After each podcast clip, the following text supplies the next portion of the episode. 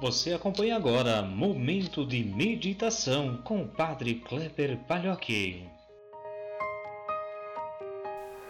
Olá, meu irmão, minha irmã, paz e bem. Hoje é segunda-feira, 25 de janeiro de 2020.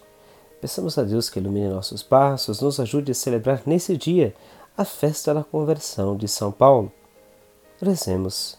Ó Deus, que instruísses o mundo inteiro pela pregação do apóstolo São Paulo Dai-nos, ao celebrar hoje sua conversão, caminhar para vós seguindo seus exemplos e ser no mundo testemunhas do Evangelho.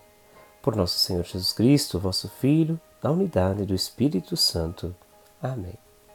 O Evangelho que nós ouvimos hoje é de Marcos, capítulo 16, versículos 15 a 18. Naquele tempo, Jesus se manifestou aos onze discípulos e disse-lhes: Ide pelo mundo inteiro e anunciai o Evangelho a toda criatura. Quem crer e for batizado será salvo, quem não crer será condenado.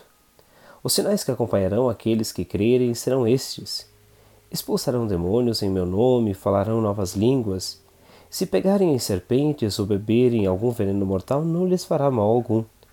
Quando impuserem as mãos sobre os doentes, eles ficarão curados. Meus irmãos, minhas irmãs, nesta segunda-feira, nós celebramos a conversão de São Paulo uma das conversões mais conhecidas de nossa história. Conversão significa mudança, significa tomar novos rumos. Paulo, aquele que perseguia os cristãos, agora se torna um dos maiores pregadores do Evangelho. A sua ação sai das terras romanas, da força do império, do templo, e agora assume novas posturas junto a diversos povos. Paulo se coloca a caminho. Me parece que uma das palavras mais importantes que passam por este encontro de Paulo com Jesus é o perdão e a misericórdia. Ele encontra com Jesus e, ao encontrar-se, ele se encontra consigo mesmo. Ele assume dentro de si o bem, algo que é tão importante na vida da gente. Marcos, quando reza o capítulo 16 que nós recordamos hoje, nos faz lembrar que todo missionário é enviado ao mundo inteiro e a toda criatura. Mas este envio é um envio de serviço, é um envio de amor. Por trás da evangelização de Paulo, por trás da nossa evangelização, reside algo que é objetivo, que é a experiência do amor de Deus.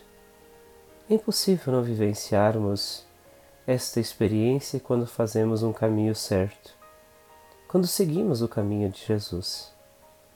Portanto, ser missionários no tempo de hoje é viver a experiência do amor nas relações que nós construímos, no nosso dia a dia, na nossa família, fora da família, no trabalho. Portanto, então, também retomar sempre aquilo que é primordial, o conteúdo da missão. E este conteúdo nada mais é do que um relacionamento de Deus com Deus, com nossos irmãos e irmãs, com tudo aquilo que nos cerca.